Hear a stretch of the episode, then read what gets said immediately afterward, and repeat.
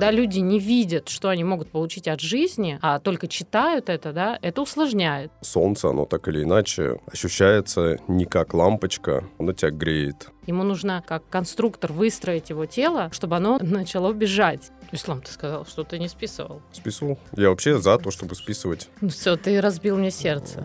Всё, и- Сердце — это не самый важный орган. А Какой важный орган. Мозг. Ты разбил мой мозг только что.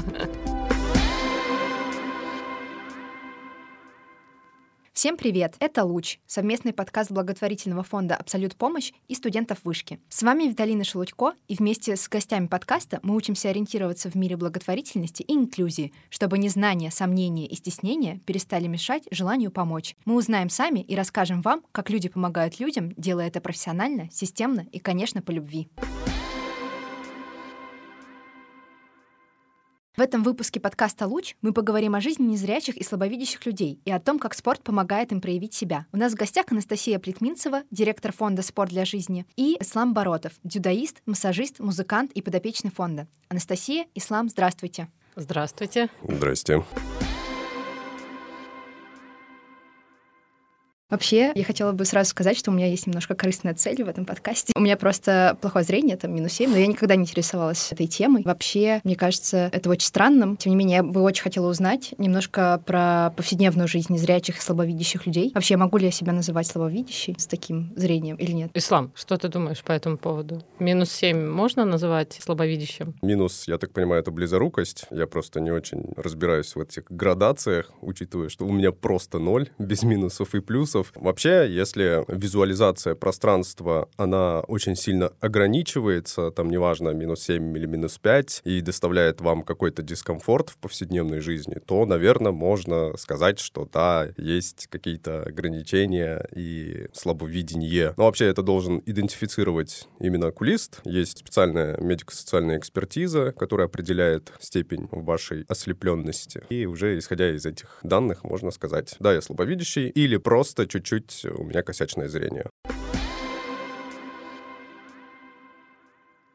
Что такое слепота и какой она бывает? Слепота бывает тотальная и частичная. Но вот то, что мы называем частичной слепотой, это как раз и есть там то самое слабовидение, когда ты видишь предметы, но не так круто, как это видят полностью зрячие люди. А тотальная слепота — это когда ты не видишь совсем, либо видишь там, допустим, какую-то часть освещения. Как, например, у меня есть светоощущение. Я могу определить сейчас день или ночь, но это в жизни мне никак не пригождается. Можно отличить электричество от дневного света, например. Если ты находишься на улице, то солнце, оно так или иначе ощущается не как лампочка, оно тебя греет. Но мне кажется, это тоже зависит от уровня ограничения, либо наоборот возможности видеть светоощущение. Кто-то, наверное, может. Я знаю, что некоторые подопечные в комнате могут определить, где находится окно. Соответственно, значит, они могут определить, что свет не искусственный, а дневной. Ты же можешь понять, где окно? Ну, учитывая то, что оно было открыто, и я помню, что оно у меня справа, наверное, это будет читингом. Ну, а вообще, если меня погрузить в какое-то незнакомое мне пространство, открыть шторки при ярком дневном свете, то, безусловно, я определю, с какой стороны окно. Расскажите, отличается ли врожденная слепота от приобретенной? Влияет ли то, во сколько человек потерял зрение, на его быт, восприятие мира? Если да, то как это выражается?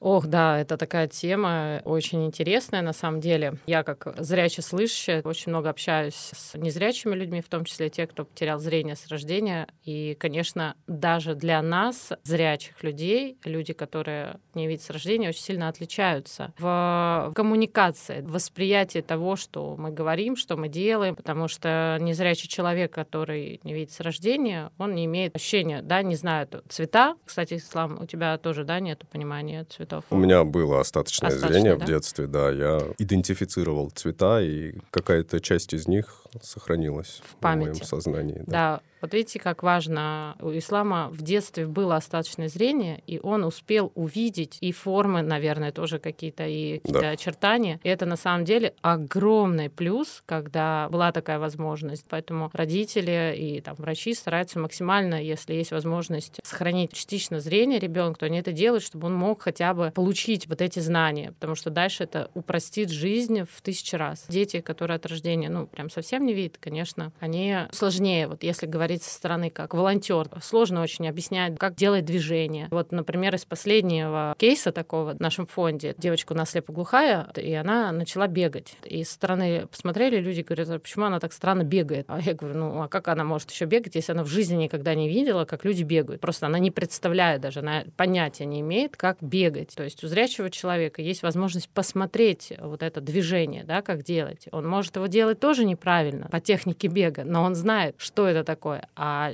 человек, который не видит с рождения, он не знает. Ему нужно как конструктор выстроить его тело, чтобы оно начало бежать. Это очень кропотливая такая работа, потому что время на то, чтобы его тело запомнило эти движения, оно увеличивается в разы. Непрерывные должны быть тренировки, поэтому незрячие дети с рождения очень быстро забывают. Есть свои особенности, конечно, это очень интересно. В Москве пока что не все светофоры озвучивают пешеходные переходы. Так сильно рельефные плитки на дороге и в переходах часто становятся скользкими. Как только наступают холода, в Питере переходы озвучиваются, но нет рельефных плиток. Насколько города в России вообще адаптированы под потребности незрячих и слабовидящих людей? Я могу из своего опыта сказать, как я это вижу. В некоторых городах мы были, там умудрились в одной локации положить два вида плитки. И, ну, очень интересно, и меня подопечный вел, говорит, а теперь я веду тебя на экскурсию обрати внимание, здесь э, два вида плитки. Одна ведет никуда, вторая тоже куда-то непонятно. Поэтому незрячим пользоваться ей невозможно. Такие казусы встречаются и достаточно часто, но это из истории, да, которые я слышу от ребят. А что вот у нас в Москве ислам? Ну, что касается скользкая там или не скользкая плитка, это нюансы. На самом деле непонятно, насколько она должна быть скользкой или не скользкой, потому что и в этом, и в другом случаях есть свои плюсы. Если плитка скользкая, то, соответственно, по ней будет трость лучше скользить. Что касается светофоров, да, действительно, они не везде присутствуют, и даже там, где они присутствуют, их может быть несколько, причем на одном перекрестке могут загораться зеленый свет и туда, и туда поочередно, и в обоих случаях будет э, пиликать светофор, и это тоже вводит в некоторые заблуждения. Поэтому здесь либо ты прибегаешь к какой-то сторонней помощи от людей, от пешеходов, прохожих, а, либо ты уже просто по знакомому маршруту, когда идешь там второй, третий разы, запоминаешь, в каком случае тебе необходимо перейти какую дорогу, а когда нет светофора, ты ориентируешься исключительно либо на слух, либо на помощь переходящих эту же дорогу людей. А я вообще считаю опция озвучки, она классная. Я где встречала, она помогает вынырнуть из телефона, если стоишь на, на перекрестке с телефоном, она помогает хотя бы ну, услышать. Очень много, да, даже со, сама со стороны замечаю, люди на автомате делают шаг вперед, думая, что уже подошло время, да, не обращая внимания на зеленый свет. И озвучка, конечно, даже, мне кажется, зрячим помогает как-то понять, переходить или нет в нашей-то суетливой жизни. Конечно, было бы здорово, если бы больше таких было вещей. А приспособлены ли для незрячих и слабовидящих людей массовые мероприятия, вообще развлечения или досуг? Если говорить о доступности, прям незрячий человек, то в любом случае он на какое-то массовое спортивное мероприятие один навряд ли пойдет, да, Ислам? Да. Ну, как-то это, мне кажется, очень Скорее странно всего, да. будет. Вот. А если человек с ограниченным зрением, тоже в большинстве случаев стараются они искать какого-то компаньона, ну, неважно, да, это там какой-то динамичный э, вид спорта или нет, все равно сопровождение, особенно если это малоизвестное место. Поэтому каких-то особых приспособлений, да, и доступности для незрячих, на мой взгляд, не нужно. Кроме единственной вещи, что незрячим участникам нужно рассказать, что здесь на мероприятии. То есть, если это забег, да, то сказать, что трасса вот такая. Тут будет асфальт, тут будет пересеченка, тут будут какие-то лесенки. И, естественно, единственный инструмент, который нужен слепому человеку на спортивном мероприятии, это волонтер-лидер. Простите меня, волонтеры, я знаю, вы будете слушать. Я вас очень люблю, ценю, уважаю. Как инструмент. А, да, мы договорились с Исламом, что сегодня мы будем шутить. На самом деле это вот такое, да, скажем, первое, самое важное, что нужно незрячему человеку, это человек. И желание организаторов стартов, чтобы эти люди участвовали в этих стартах.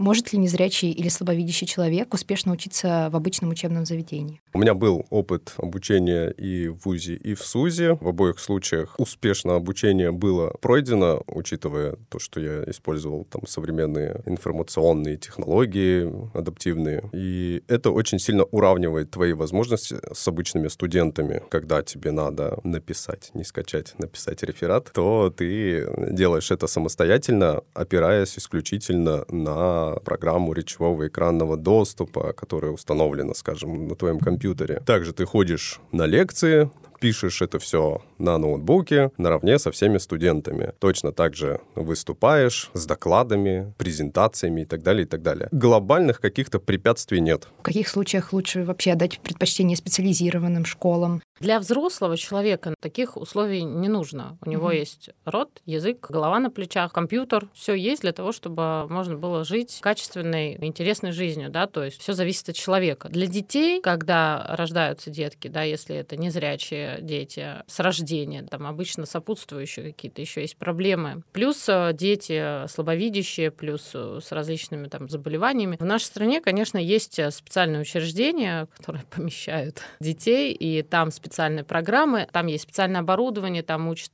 шрифт, дают те вещи, которые пригодятся незрячему человеку в жизни, да. Но лично мое мнение, ну, слишком прям затянута там вся эта история с интернатами, с, со специализированными, там, учатся они 12 лет, и очень, опять, да, по моим личным наблюдениям, что дети находятся постоянно в одном и том же коллективе, комьюнити, да, нет, по сути, внешнего развития в плане, чтобы узнавать жизнь как можно больше. То есть они узнают да, по книгам, через интернет, а для незрячего человека очень важно прикоснуться к этому самому. Вот мы сейчас шли с Исламом, да, и разговаривали. Мы поедем тут на мероприятие выступать э, как спикеры. Задача Ислама немножко рассказать другим слепым, что они могут в этой жизни, дать им понять, что они много всего могут в этой жизни. И, к сожалению, очень многие слепые этого не понимают, потому что читать — это одно. Там есть какая-то эмоциональная связка? Нет. Зрение считывает эмоций от другого человека, от какой-то картинки. И когда люди не видят, что они могут получить от жизни, а только читают это, да, это усложняет их выбор проактивной жизни. Как можно понять, что это кайфово, прочитав? Иногда незрячий говорит, ой, я вот это не хочу. И я понимаю, почему он не хочет. Потому что где-то он что-то прочитал. Я говорю, ты попробуй. И только когда они пробуют, да, они могут сказать, блин, не, не хочу бегать 5 километров, потому что это тяжело. Хочу плавать. То есть только через прикосновение к тем или иным вещам. Соответственно, возвращаясь да, к запросу вопросу, для взрослых людей, я считаю, ну, абсолютно вообще не нужно никаких специализированных вузов, вузов э, и так далее. А для детей, ну, вот они и есть, да, то я бы расширила это до большей коммуникации с обществом в этих интернатах. Я, наверное, не совсем соглашусь. Все-таки да. часть социализации на базе там интернатов, специализированных учебных заведений, она все же присутствует. Это и походы на различного рода мероприятия, музеи, всякая-всякая там разная культура культурная житуха. Плюс родители так или иначе все равно взаимодействуют со своими детьми и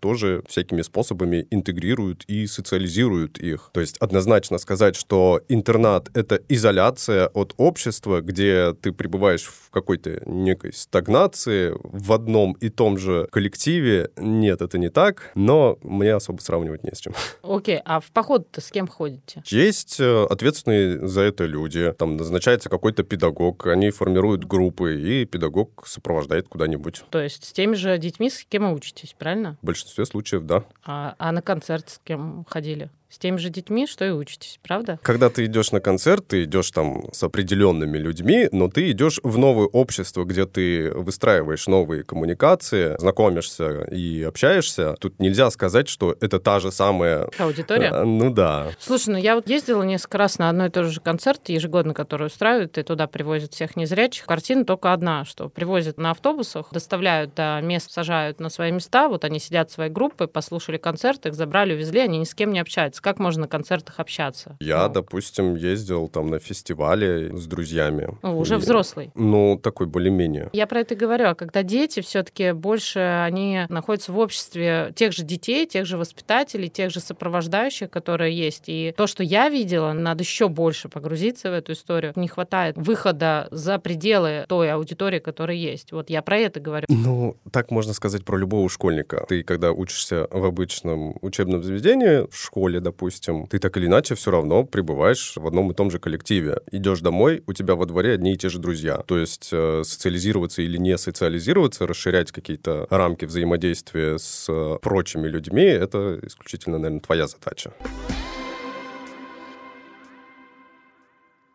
Есть ли какие-то специальные устройства или мобильные приложения, которые помогают справляться с учебой, с хозяйством, передвигаться по городу на такси или на общественном транспорте, совершать покупки, быт как-то усовершенствовать? Вообще много очень всяких решений, очень крутых приложений, в том числе и от того же Яндекса. Они адаптируют ряд своих сервисов под э, невизуальную доступность, что упрощает э, взаимодействие с ними незрячему человеку. Если взять, скажем, то же самое такси, помимо того, что приложение озвучивает озвучивается экранным диктором. Там есть еще и дополнительная функция, такая как, например, поставить галочку, чтобы таксист тебя встретил. Потому что, когда ты стоишь возле подъезда или возле какого-нибудь входа в торговый центр, появляется проблема, а как найти эту машину? Вроде бы одна подъехала, кого-то там напрягать периодически не всегда бывает комфортно. Поэтому вот это вот решение в виде такого комментария или просто чекбокса, который позволяет таксисту понять, что твой пассажир не классический пассажир, а чувак с тростью, которого надо встретить и усадить в тачку. Плюс есть всякие программы, которые читают, допустим, таблички, вывески всякие, документы, написанные плоскопечатным шрифтом. Плюс есть доступные навигационные приложения, GPS-навигация, которая позволяет ориентироваться по городу, там, по какой-либо местности самостоятельно. Ходит слух, что слабовидящие люди часто становятся массажистами. Это правда? В большинстве своем, да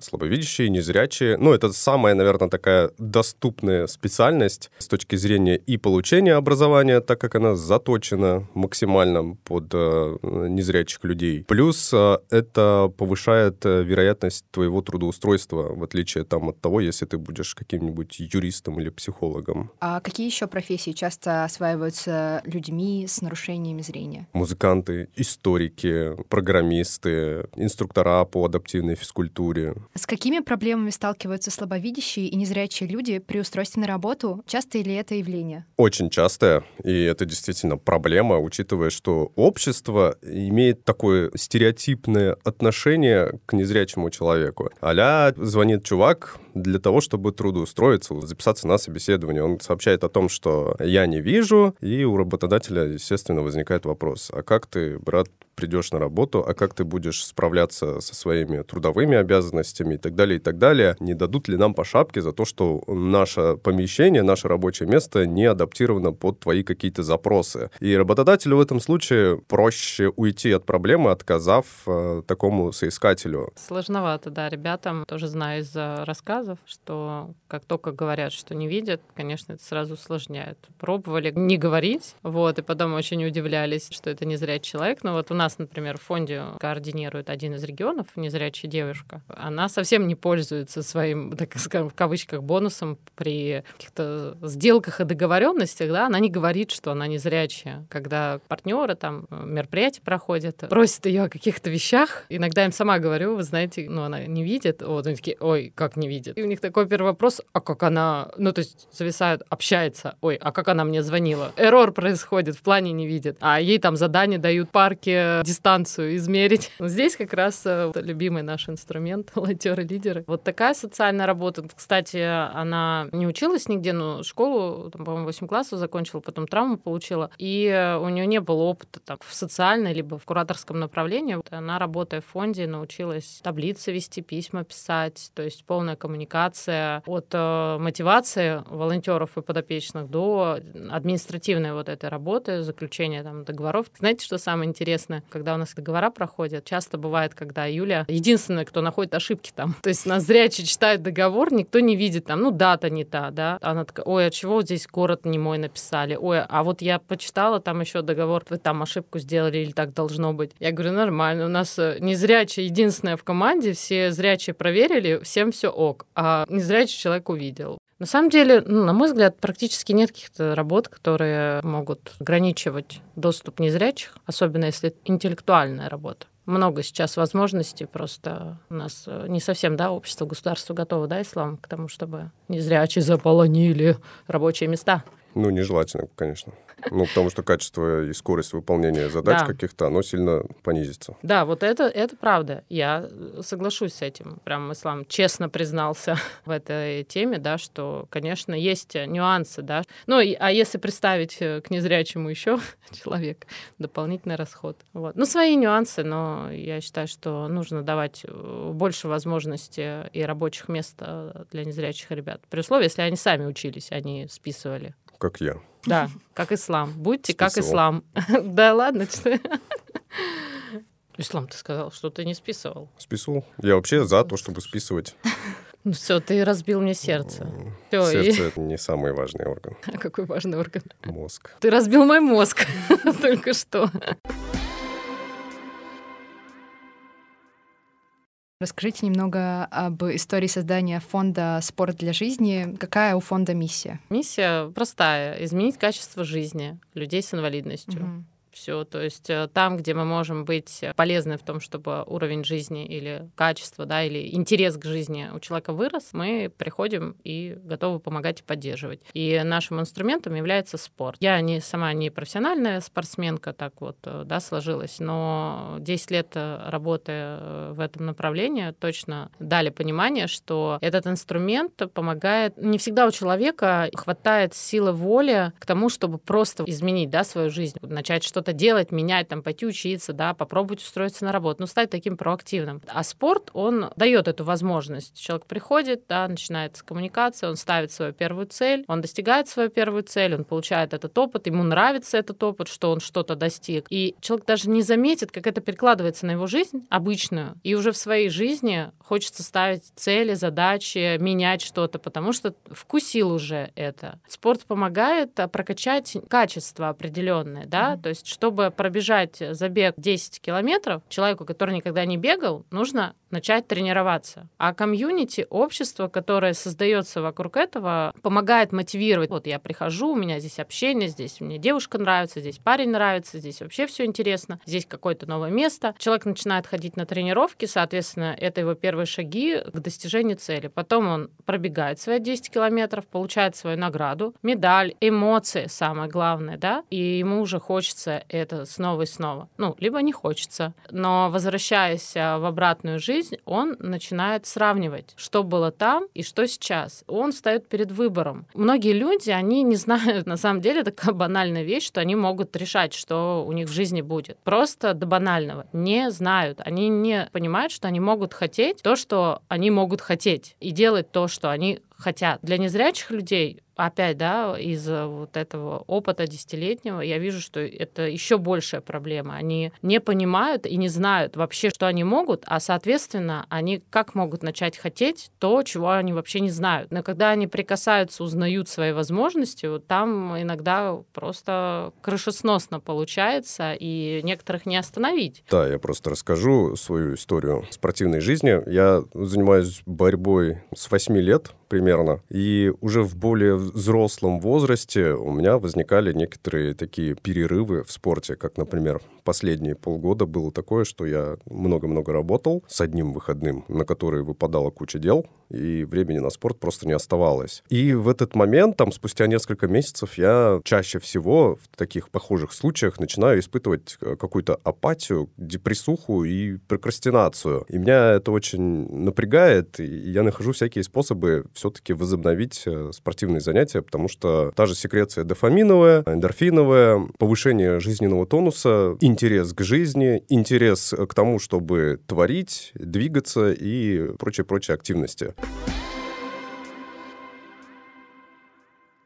В одном из наших выпусков мы уже говорили про роль спорта в жизни людей с инвалидностью. Расскажите, пожалуйста, про особенности включения спорта в жизнь слабовидящих и незрячих людей. Есть ли какая-то специфика, что стоит учесть во время занятий? Вот, например, вы уже говорили про то, что слабовидящие или незрячие люди, они не знают, как именно бегать. Может, какой-то пример приведете, как вы их обучаете? Наверное, основная проблема в коммуникации это вот с незрячими с рождения, кто не имеет цвет формы, ощущений, да, то есть не имел возможность, к сожалению, сожалению, увидеть хоть что-то. Обучаем мы их обычным способом, то есть у них никак тренировки не отличаются от э, тех тренировок, которые зрячие получают. Вот, единственное, это всегда должен быть волонтер, который ему помогает эти движения выполнять. Работают и речью, работают и выставлением того или иного упражнения, то есть ногу, руку и так далее. Самое важное — это нужно набраться терпения, и одному, и второму, и третьему, и всем, потому что запоминание идет гораздо медленнее, чем у человека, даже которого было либо зрение, либо, как у Слама, например, активная жизнь детства, то есть его там, научили еще в детстве делать определенные движения, да. Поэтому вот обучение всеми способами речь, тактильно, достаточно непросто. То есть если человек незрячий выпадает на несколько месяцев из тренировок, то там ну, по факту с самого начала начинать все. Особенно если бы это не было закреплено там годами. Волонтеров я учу как раз набираться терпением и не форсировать тренировочный процесс, то есть не бежать вперед. Иногда одно упражнение месяцами делается, как руки должны двигаться, как ноги. Вот, оно может очень долго повторяться, повторяться, повторяться, но это неинтересно, правда? То есть приходить на тренировку, это я сейчас со стороны волонтеров, да, как обратная связь такая, и выполнять упражнения, как должны работать руки на протяжении двух месяцев. Это непросто, но это и есть как раз та волонтерская работа, которая принесет просто фантастический результат. То есть э, с такими ребятами классно работать, потому что их история, она будет очень видна вот человек, он не может не то что бегать, да, упражнения не может делать. И вот человек спустя два года, он бежит свой забег полностью 5 километров, он плывет, он едет, и вот от нуля просто. Эти кейсы — это прям мурашечные вещи, когда наш фонд через э, волонтеров, да, становится поддержкой таким ребятам. Это очень круто. Есть какие-то ограничения в выборе вида спорта для людей с инвалидностью по зрению? Какие занятия лучше всего адаптированы? Незрячий человек, да, он уже в детстве занимается некоторыми видами спорта. Там в интернатах у них шахматы, шашки. Но это, да, самый популярный вид спорта. Ну, и голбол из динамичных, да? Нет, любой паралимпийский вид спорта, он достаточно популярный, да. Ну, а еще в какие? Я вот только знаю в шахматы они Плавание. играют. Дзюдо. А, плавание, плавание, плавание, футбол, дзюдо, да, да, да. B1. Ну, футбол, слушай, ну, прям не сказать, что прям все такие играют. Такое достаточно... Не все, но... Редко я, я слышу от подопечных, что они занимались футболом в школе. Обычно это плавание доступно более-менее. Голбол — это специальный вид спорта, который был создан для незрячих. Из видов спорта, опять, да, я со своей стороны смотрю. Вот ислам погружен больше, наверное, в мир слепых, да, я погружена в мир зрячих о мире слепых. На мой взгляд, взгляд, не хватает э, цикличных, динамичных видов спорта. Ну, вообще, если брать э, среднюю температуру по больнице, в любом интернате, в объединенном, где учатся одновременно и слепые, и слабовидящие, всегда будет преобладать в количестве слабовидящие. Ну, вообще, если, в принципе, взять э, статистику людей с нарушением зрения, тотально слепых будет ну, там абсолютнейшее меньшинство. Точно ну, так же и в спорте. У фонда «Спорт для жизни» есть проект «Марафон в темноте», который популяризирует бег для незрячих, слабовидящих и слепоглухих людей. В чем особенность этого проекта? Я даже поправлю. «Марафон в темноте» — это развитие циклических видов спорта для людей с нарушением зрения. То есть это не только бег, он уже с прошлого года у нас э, расширил э, свою географию спортивную. Циклический — это как раз плавание, исключительно на открытой воде, бег, вел, триатлон и лыжи у нас, ну, зимой. Те виды спорта, которые помогают помогают человеку двигаться вперед. Это где-то там есть финиш, и на финише ждет тебя плюшка благодарность за твою приверженность да, этому делу. В чем еще крутость да, вот этих циклических видов спорта? Что вот, например, в командной игре когда играют, они занимают какое-то место. То есть им нужно посоревноваться. Команда там заняла пятое место, там четвертое. Они в любом случае какие-то места распределяются, даже если это не какой-то супер-пупер чемпионат, а вот просто на любительском уровне. Циклики, да, ты финишируешь, и ты уже получаешь свою медаль. Ты уже получаешь ту награду. То есть тебе не нужно быть первым, вторым, третьим, четвертым, пятым, чтобы получить кайф награды. Ты просто вот сам для себя, ты офигенно круто, молодец, ты герой. Есть возможность сказать себе, я герой, я молодец на финише. Но это, наверное, больше с моей точки зрения высосанная из пальца, такая немножко условная, хвалебная награда себя за то, что ты пробежал, и вот, на тебе, пожалуйста, медаль, ты красавчик. Безусловно, да, ты красавчик, но тешить себя там какой-то иллюзией, что вот, дескать, э, награда — это высшая степень того, что ты можешь получить, я про физическую награду, это не так. На самом деле, это тебя может расхолаживать для того, чтобы дальше прогрессировать, потому что когда ты точно знаешь, что ты получишь медальку, ты особо не прилагаешь, может быть, каких-то достаточных усилий для того, чтобы показать наилучший результат. Хочу обратить ваше внимание, что сейчас э, говорит э, спортсмен по жизни. То есть это был диалог спортсмена изначально, которому с детства прививают принципы спорта. Там все вложено, там есть э, понятие цели, задачности, да, что я хочу, что я могу, для чего мне это надо, там все в порядке порядке. И это круто, да, у нас э, таких ребят много, но есть э, те, и мы очень сильно заточены на них, кто как раз-таки не мыслят так, как ислам, да, потому что у него это заложено изнутри уже. Все для него это норма жизни. Это круто. Они не мыслят, они не знают и не понимают, что они могут пробежать эти 5 километров. Имеет место быть и это, и это, и это, и это, да, но я, как человек, который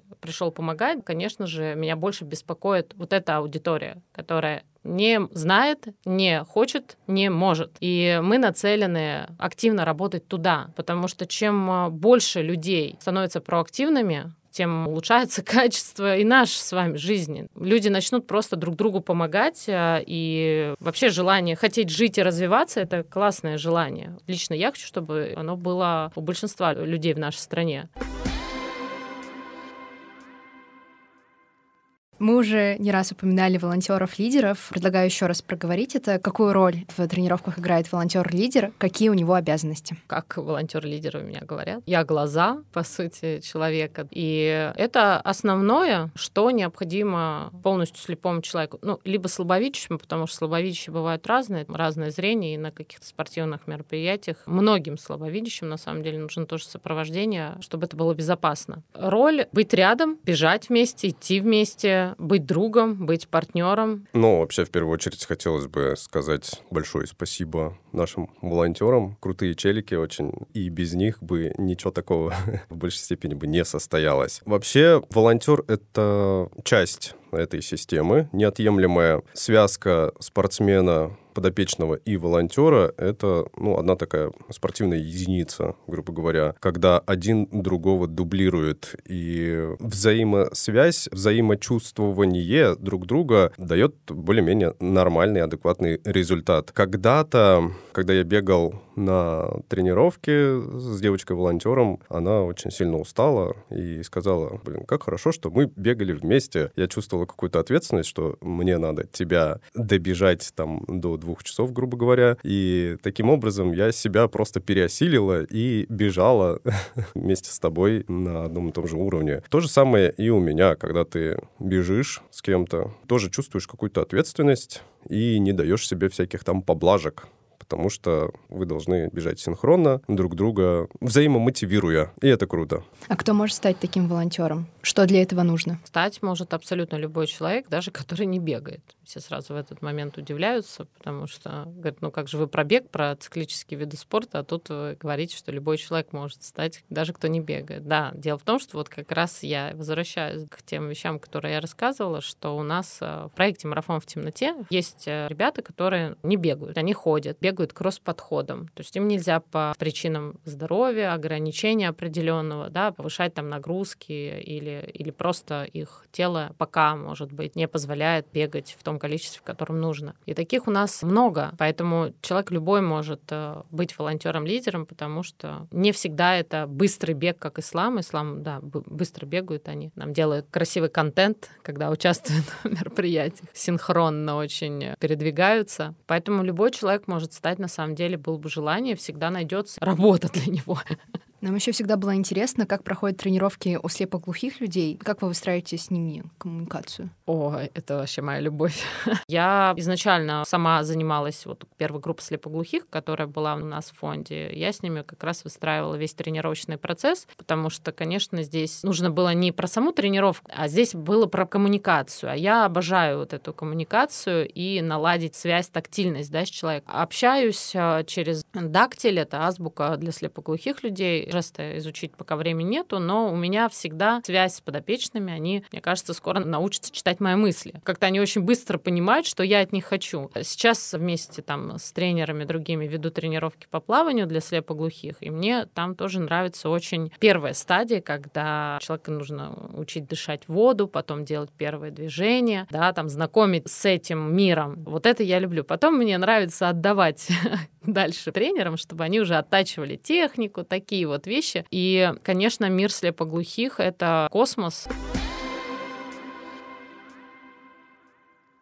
Анастасия, а какие еще проекты есть в фонде «Спорт для жизни»? Расскажите немного о них. Когда началась пандемия, у нас были разные проекты. Был там «Большой спорт», был «Road to Dream» проекты. Мы сейчас не будем на них останавливаться, да, потому что уже они не действующие. И мы достаточно сильно распылялись в адресной помощи и так далее. Когда пандемия началась, просто приняли решение сосредоточиться на одном проекте более профессионально, потому что сложности да, возникли. И мы весь наш ресурс пустили на проект «Марафон в темноте», чтобы сохранить. Э, тогда тренировки были в онлайн, мы пытались там э, адаптировать домашнюю тему да, под э, то, чтобы люди не забыли и захотели дальше заниматься. Сократили финансовый ресурс свой, ну, потому что непонятно, да, что было ожидать, ну и так далее. Поэтому у нас основной акцент 80% это работа проекта «Марафон в темноте», потому что мы его в прошлом году расширили до циклических видов спорта и два года назад на три региона. Поэтому мы сосредоточены на проекте «Марафон в темноте» темноте. У нас есть еще фандрайзинговый волонтерский проект «Помогаю побеждать». Это когда собирается команда, и люди в поддержку фонда бегают, прыгают, делают сборы средств, рассказывают про фонд. Благо бегуны, благо пловцы, вот такая вот история. Это такой вот волонтерский фандрайзинг у нас есть. Там тоже интересная команда. Они, половина из них это из волонтеров-лидеров, то есть они лично знают все, что происходит э, в проекте. Но у нас есть на перспективу развития определенных направлений. И вообще у нас в этом году вся концепция концепция меняется. Мы сейчас находимся в фазе подготовки, смены позиционирования, концепции и рембрендинга фонда, поэтому скоро мы будем совсем по-другому. Проекты никуда не денутся, просто позиционирование изменится. А вообще, как можно помочь фонду «Спорт для жизни»? Все очень просто. Банальная вещь, которая помогает фонду, это рублем. Кто не хочет ничего делать, можно перевести средства в поддержку фонду. В основном все идет на проект «Марафон в темноте», на организацию тренировочного процесса в трех городах. И волонтеры-лидеры. Мы всегда ждем новых людей. Единственное, здесь такой прям небольшой нюанс, что у нас волонтер-лидер проходит обучение. Обучение у нас 13-часовое, и, к сожалению, мы не можем его проводить очень часто. Обычно это два раза в год, и то при условии, что есть финансирование на это обучение. Следующее обучение у нас в Москве должно быть летом, но с одним партнером мы обязательно объявим. Ну, я могу сказать, это с волонтером будет. Соответственно, можно стать благобегуном, то есть в проект «Помогаю побеждать», стать помощником фонда и рассказывать о фонде, то есть быть таким амбассадором. Три самых простых способа, чтобы стать причастным к нашей деятельности, помочь и поддержать. От простого до трудозатратного такого варианта. Выбирайте на ваш вкус и цвет, как говорится. У нас в гостях были Анастасия Плетминцева, директор фонда «Спорт для жизни», и Ислам Боротов, дзюдоист, массажист, музыкант и подопечный фонда. Анастасия и Ислам, спасибо за содержательный и интересный разговор. Спасибо вам. Спасибо вам. Всего хорошего. Сегодня мы поговорили о том, как живут незрячие и слабовидящие люди, и о том, как спорт делает их жизнь насыщенной и интересной. В следующих выпусках мы продолжим разбираться в благотворительности и инклюзии. Чтобы ничего не пропустить, подписывайтесь на подкаст «Луч» на удобной для вас платформе и в Телеграме. Все ссылки можно найти в описании. Ставьте оценки и рассказывайте о нас своим друзьям. Так вы поможете привлечь внимание к теме благотворительности и помощи людям.